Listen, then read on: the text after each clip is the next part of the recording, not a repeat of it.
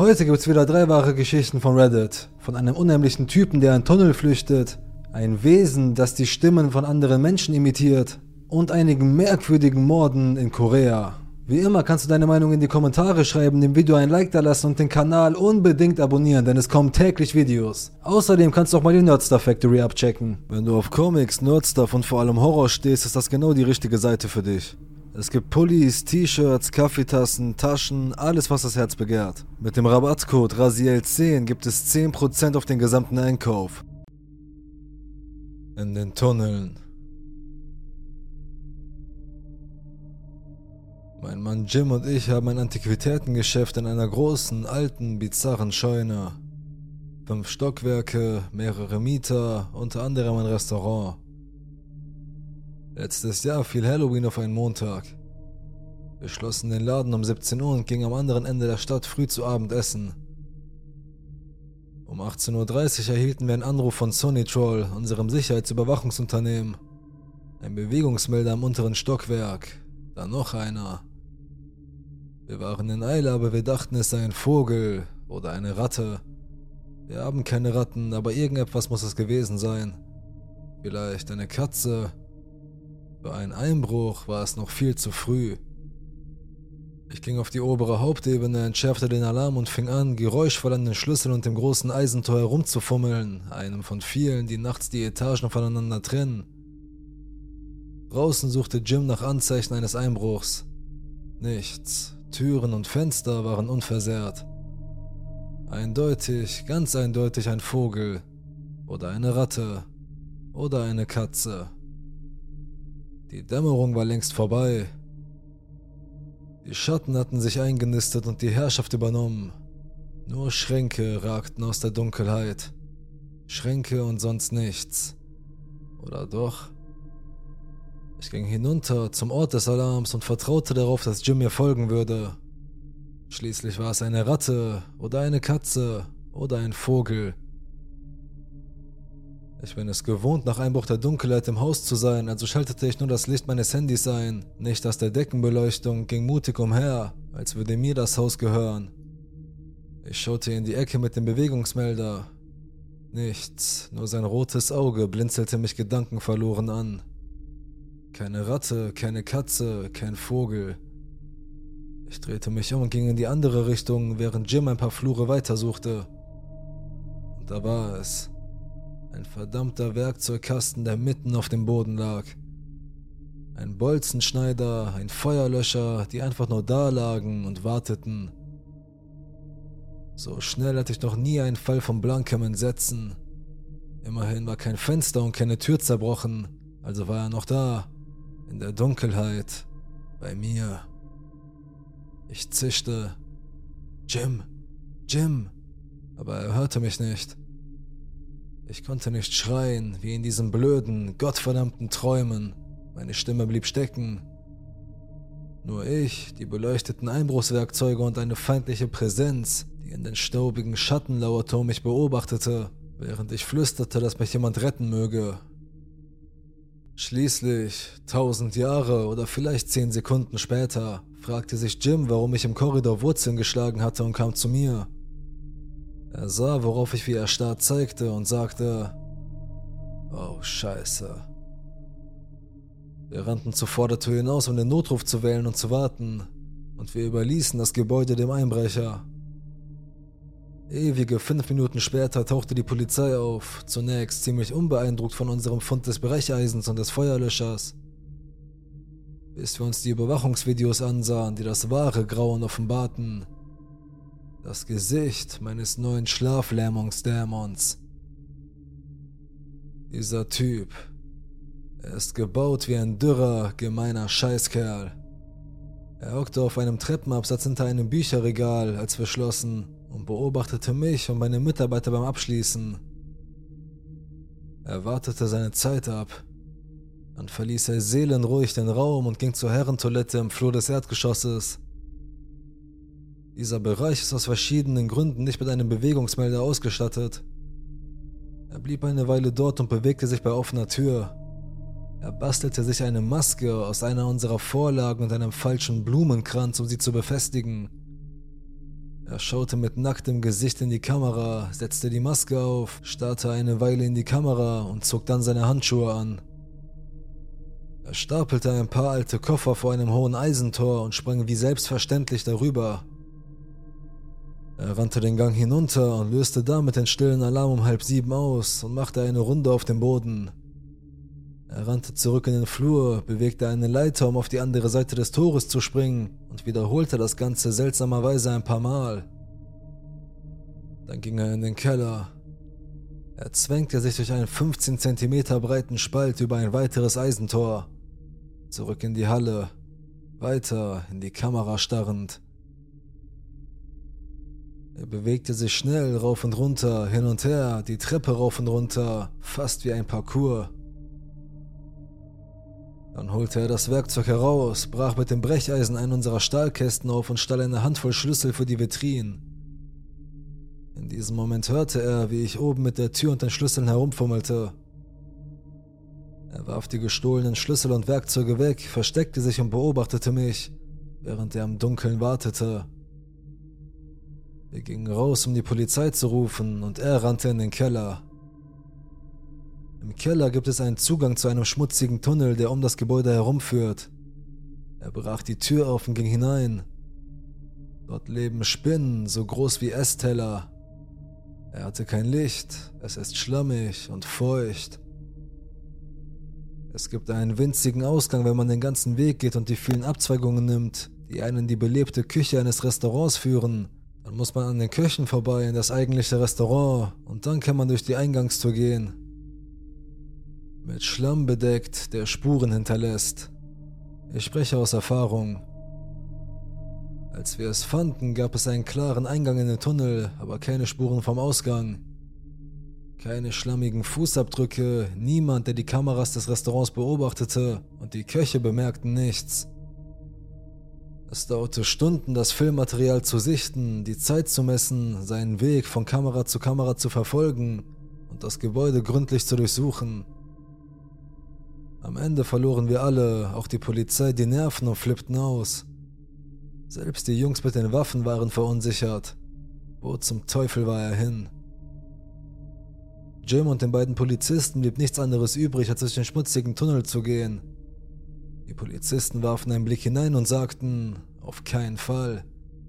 Jim bestand darauf und sie ließen ihn weitergehen. Die waren etwa die Hälfte des Tunnels durch, als die Polizisten sagten, scheiß drauf. Jim bekam die Erlaubnis, beide Enden des Tunnels zu vernageln, was er auch tat, und zwar gründlich. Und so endet die Geschichte. Die Bilder gingen um die Welt, aber wir bekamen keine brauchbaren Hinweise, trotz des anständigen Gesichtsbildes. Ist er wirklich durch eine Luke in die belebte Küche geschlüpft und an den Küchen vorbeigeschlichen, ohne eine Spur von Schlamm zu hinterlassen? Ich vermute es. In den folgenden Wochen und Monaten drang kein verdächtiger Geruch aus dem Tunnel. Erst letzte Woche haben wir den Tunnel wegen des Wasserrohrbruchs geöffnet. Ich habe mir geschworen, seinen Schädel für die diesjährige Halloween-Ausstellung zu verwenden, wenn er dort unten noch ist.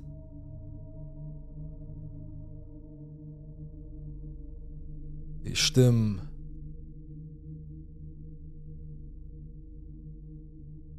Das ist meine einzige paranormale Erfahrung, die ich nicht rationalisieren kann. Ich bin nicht jemand, der unbedingt an Geister, Wesen oder was auch immer glaubt. Ich bin sehr skeptisch und glaube im Allgemeinen, dass es für 95% der paranormalen Erfahrungen eine rationale Erklärung gibt. Ich habe einen Bachelorabschluss in Psychologie und arbeite derzeit an zwei Masterabschlüssen in diesem Bereich.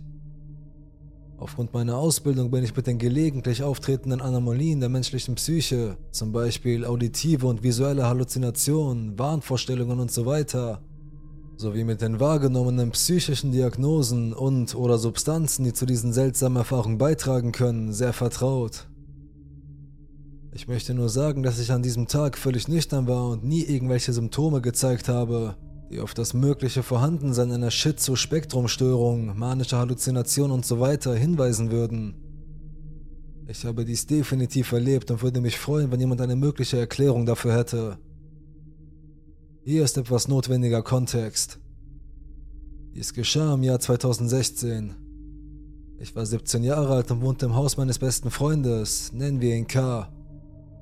Ich möchte nur sagen, dass in seinem Haus oft seltsame Dinge passierten. Es war ein super altes Haus in KCMO.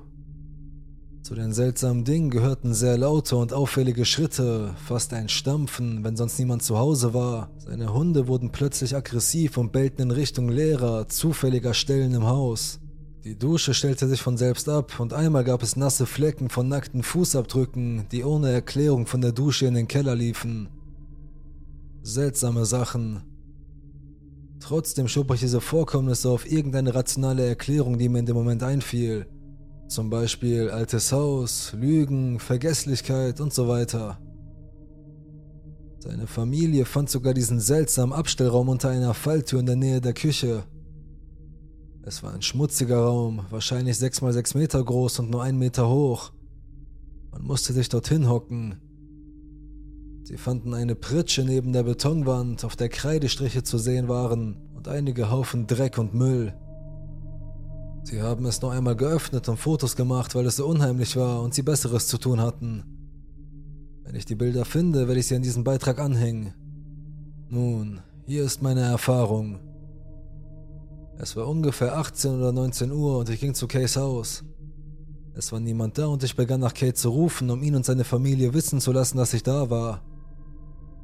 Es kam keine Antwort, aber ich konnte hören, wie K. in der Waschküche mit seiner Mutter sprach, und zwar sehr deutlich.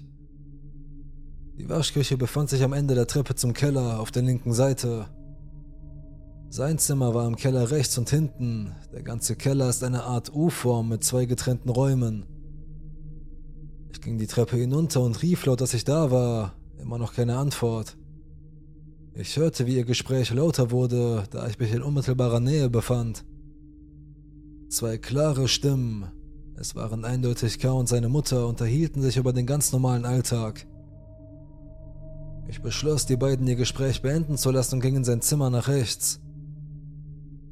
Es war nichts Ungewöhnliches zu hören, ihr Gespräch ging laut und deutlich im anderen Zimmer weiter.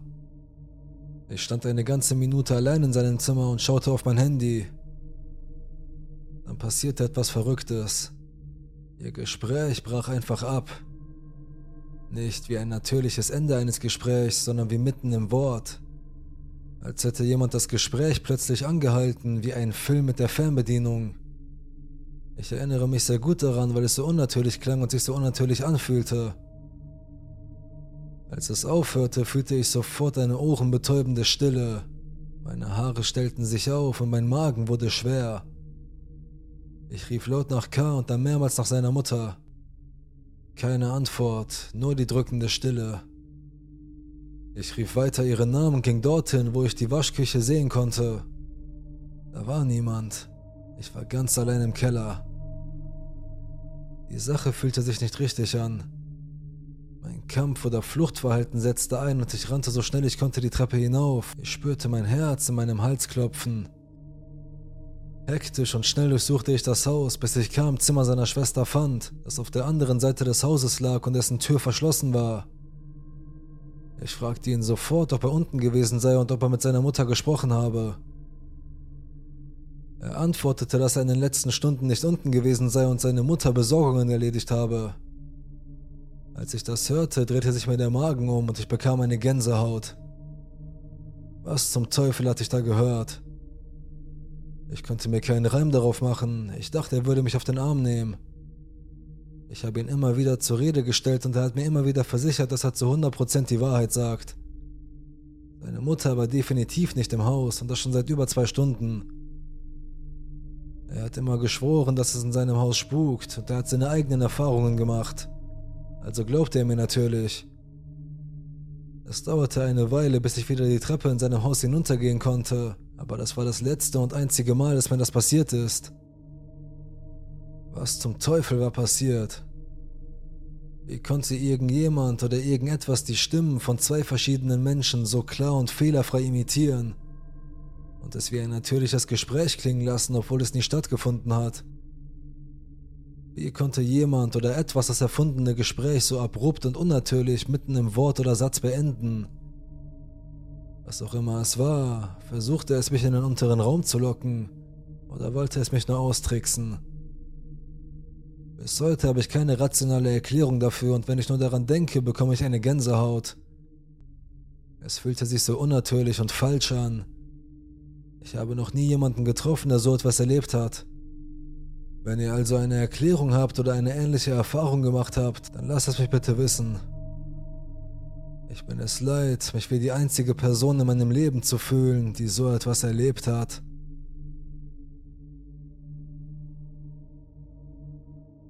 Unfähig.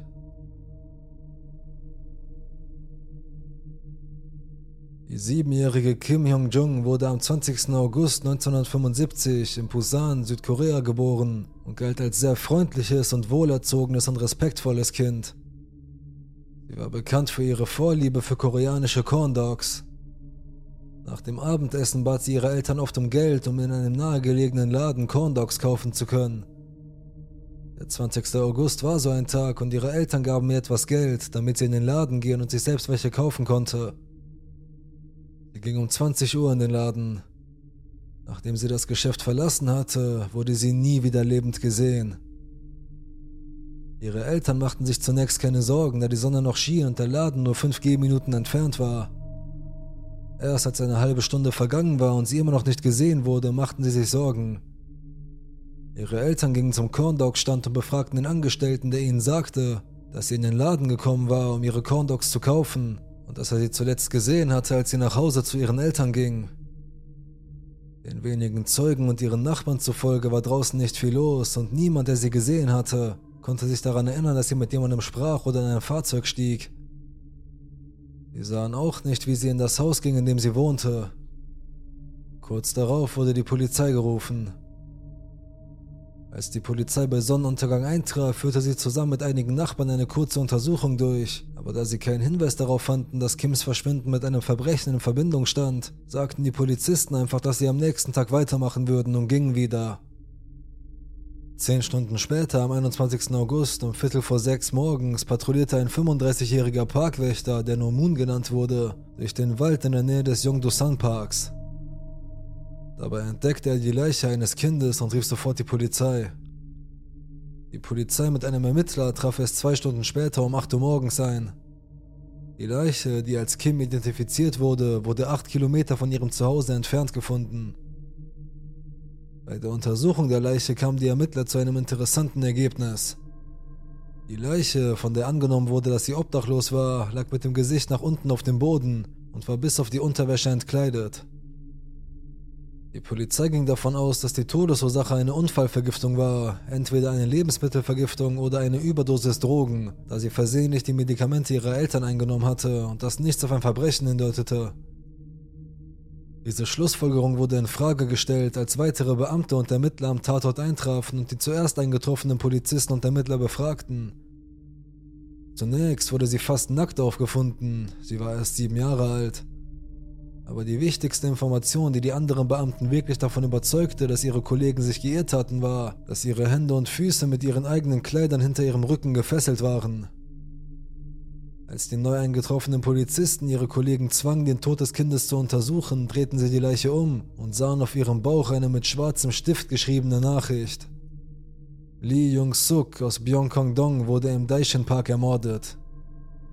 Da die koreanische Sprache sehr kontextabhängig ist, verstand die Polizei nicht genau, was diese Nachricht bedeutete und ob mit Lee Jung-suk das Opfer, der Mörder oder ihre Eltern gemeint waren. Dennoch heißt es im offiziellen Fall und Polizeibericht zu diesem Fall, das Mädchen, das obdachlos zu sein scheint, starb an einer Lebensmittelvergiftung oder einer Überdosis Drogen. Es gibt keine Anzeichen für ein Trauma, sodass es schwierig ist, dies als Mord zu betrachten. Dieser Bericht wurde verfasst, bevor die Leiche identifiziert wurde oder ein Gerichtsmediziner eine Autopsie durchführte. Die Polizei und die Ermittler ignorierten die ersten Schlussfolgerungen derjenigen, die am Tatort waren. Kurze Zeit später wurde die Leiche als Kim identifiziert. Als die Eltern ihre Tochter endlich identifiziert hatten und erfuhren, in welche Richtung die Ermittlungen gingen, waren sie natürlich wütend. Die Untersuchung des möglichen Mordes an Kim fand nur statt, weil ihre Eltern dies verlangten. Als ein Gerichtsmediziner schließlich Kims Leiche untersuchte, stellte er fest, dass sie erstickt war, da Druck auf ihren Hals und Kopf ausgeübt worden war und sie einen großen Bluterguss an der Seite ihres Gesichts hatte. der von jemandem stammte, der sie festgehalten hatte. Ihre Fesseln waren so eng, dass sie ihre Gliedmaßen kaum oder gar nicht bewegen konnte. Als die Fesseln abgenommen wurden, entdeckte man weitere Blutergüsse an ihren Hand- und Fußgelenken.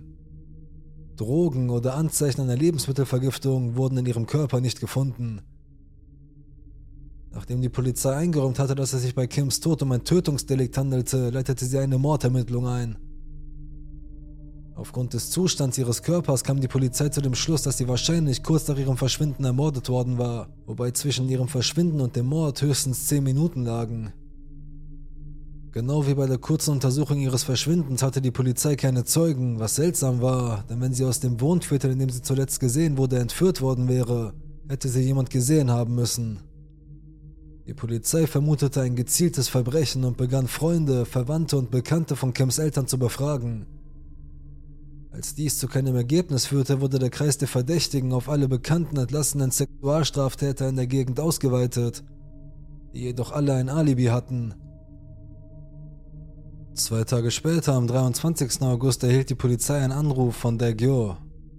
Es war der Anruf des Mörders, der es offensichtlich genoss, sich über die Polizei lustig zu machen und mit ihr zu spielen. Der Mörder überschätzte jedoch die Fähigkeiten der Beamten, die ihn festnehmen sollten. Er sagte der Polizei, er habe Kim getötet, aber er sagte auch, ich habe ein Mädchen zwischen der Technischen Hochschule Dayang und der Mittelschule Dayang getötet. Da es keine Berichte über Leichenfunde in diesem Gebiet gab, hielten die Polizisten ihn für einen Scherzanrufer und nachdem er aufgelegt hatte, gingen sie seinen Behauptungen nicht nach und überprüften nicht einmal, ob es dort eine Leiche gab. 20 Minuten später erhielten sie einen weiteren Anruf von demselben Mann, der mit dem, was gerade passiert war, nicht zufrieden war. Er war sehr, sehr wütend, wie man an seinem Tonfall erkennen konnte, und forderte die Polizei in einem sehr wütenden Ton auf, gute Ermittlungsarbeit zu leisten. Vielleicht könnten sie ihn dann wirklich fangen. Da die Polizei immer noch nicht nachgesehen hatte, ob es eine Leiche gab, taten sie den Anrufer weiterhin als Scherz ab und fragten ihn, wovon er rede. Daraufhin wurde er noch wütender und fing an, ins Telefon zu schreien. Er wiederholte gegenüber der Polizei 7698, bevor er das Telefon hörbar auf den Hörer knallte und das Gespräch abrupt beendete. Kurz darauf rief die Polizei die Nummer 7698 an, legte aber sofort wieder auf. Nicht lange nach diesem Anruf fand die Polizei heraus, dass er die Wahrheit gesagt hatte. Die neunjährige Lee Jung-suk, die in der Nähe des Daishin Parks wohnte, wurde nicht ermordet. Am 18. August war sie auf dem Heimweg vom Klavierunterricht, als sie plötzlich von einem Mann gepackt und in den Daishin Park gebracht wurde, wo er sie vier Stunden lang festhielt. Ihr Entführer ließ sie zunächst nur an einem Teich spielen und zwang sie, ihn Meister zu nennen. Der Täter änderte jedoch bald seine Meinung und zwang Lee, ihn stattdessen Vater zu nennen. Nach vier Stunden begann er sie zu fesseln und versuchte Lee zu erwürgen. Er würgte sie, bis sie das Bewusstsein verlor. Dann lief er weg. Dies war der genaue Ort, der in dem Anruf genannt wurde und derselbe Name und derselbe Ort, der auf Kims Leiche geschrieben stand. Lees Leben wurde gerettet, als ein vorbeikommender Wanderer sie fand und einen Krankenwagen rief, der sie bald in ein Krankenhaus brachte, wo sie sich vollständig erholte. Die Hausnummer von Lees Familie war 7698. Die Medien berichteten nicht über ihren Fall und der Mordversuch wurde nicht der Polizei gemeldet, weil die Eltern um die Sicherheit ihrer Tochter fürchteten, wenn der Mörder erfuhr, dass sie überlebt hatte und weil ihre Tochter von anderen Schülern schikaniert und belästigt wurde. Der Täter wusste nicht, dass Lee überlebt hatte. Lee galt als erstes Opfer und wurde angegriffen, bevor Kim getötet wurde. Am 24. August gegen 20 Uhr ging der Vater des fünfjährigen Bei Jun-il mit seinen Freunden in ein nahegelegenes Lebensmittelgeschäft, weil er glaubte, dass sein Sohn schlief. Seine Mutter, die ebenfalls glaubte, er sei nach dem Abendessen zu Bett gegangen, ging ebenfalls aus. Beide kehrten gegen 21 Uhr nach Hause zurück und fanden keine Spur von Bay. Ein Nachbar und ein Angestellter seines Vaters berichteten, dass Bay gegen 19 Uhr nach draußen gegangen sei und allein vor dem Haus gespielt habe.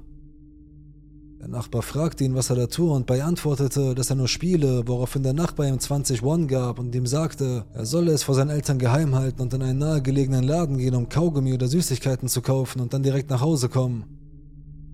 Der Laden war so nah, dass man ihn vom Haus aus gut sehen konnte. Es war etwas, das der Nachbar schon früher getan hatte und das nicht als seltsam oder merkwürdig angesehen wurde. Bay kam nie vom Laden nach Hause und seine Eltern wussten nicht einmal, dass er weg war. Als seine Eltern um 20 Uhr das Haus verließen, weil sie dachten, ihr Sohn würde schlafen, war er bereits seit einer Stunde verschwunden. Am 25. August um 6 Uhr morgens machte ein Hafenarbeiter auf dem Fischmarkt im Südwesten von Busan, der Noher Park genannt wurde, seine morgendlichen Einkäufe, als er eine menschliche Hand entdeckte, die aus einer der Fischkisten herausragte. Als er die Kisten anhob und die Fische wegräumte, entdeckte er den toten Körper eines Kindes, das nackt war und dessen Hände und Füße mit seiner Kleidung gefesselt waren. Auf seinem Bauch lag ein Zettel mit der Aufschrift Hahaha, ich habe ihn umgebracht. Bays Leiche wurde sieben Kilometer vor seinem Haus entfernt gefunden. Als die Polizei eintraf, stellte sie als Todesursache Strangulation fest, genau wie bei Kim und Lee. Die Analyse der Handschrift der Botschaften auf den Leichen von Kim und Bay ergab, dass sie von derselben Person verfasst worden waren. Die Botschaft wurde wahrscheinlich mit der rechten Hand des Mörders geschrieben. Nachdem der Mord an Bay in den Medien bekannt geworden war, meldete sich ein Zeuge. Ein Taxifahrer rief die Polizei an und berichtete, dass er am 24. August um 22 Uhr zwei Fahrgäste aufgenommen habe. Ein Mann und einen kleinen Jungen, auf die Base-Beschreibung passte. Er beschrieb den Mann als etwa 30 Jahre alt, 1,70 groß, mit einem kurzen Gesicht und abstehenden Ohren, einer hohen Stirn und drei Muttermalen im Gesicht. Anhand der Beschreibung des aufmerksamen Taxifahrers konnte die Polizei ein Phantombild des Mörders erstellen, das in allen großen Medien veröffentlicht wurde. Außerdem wurden Hunderttausende von Flugblättern mit dem Gesicht des Mörders und einer Beschreibung seiner Verbrechen in ganz Busan verteilt und eine Belohnung von einer Million Won für Hinweise ausgesetzt. Polizei begann auch gegen bekannte Straftäter mit psychischen Problemen zu ermitteln, um den Kreis der Verdächtigen zu erweitern.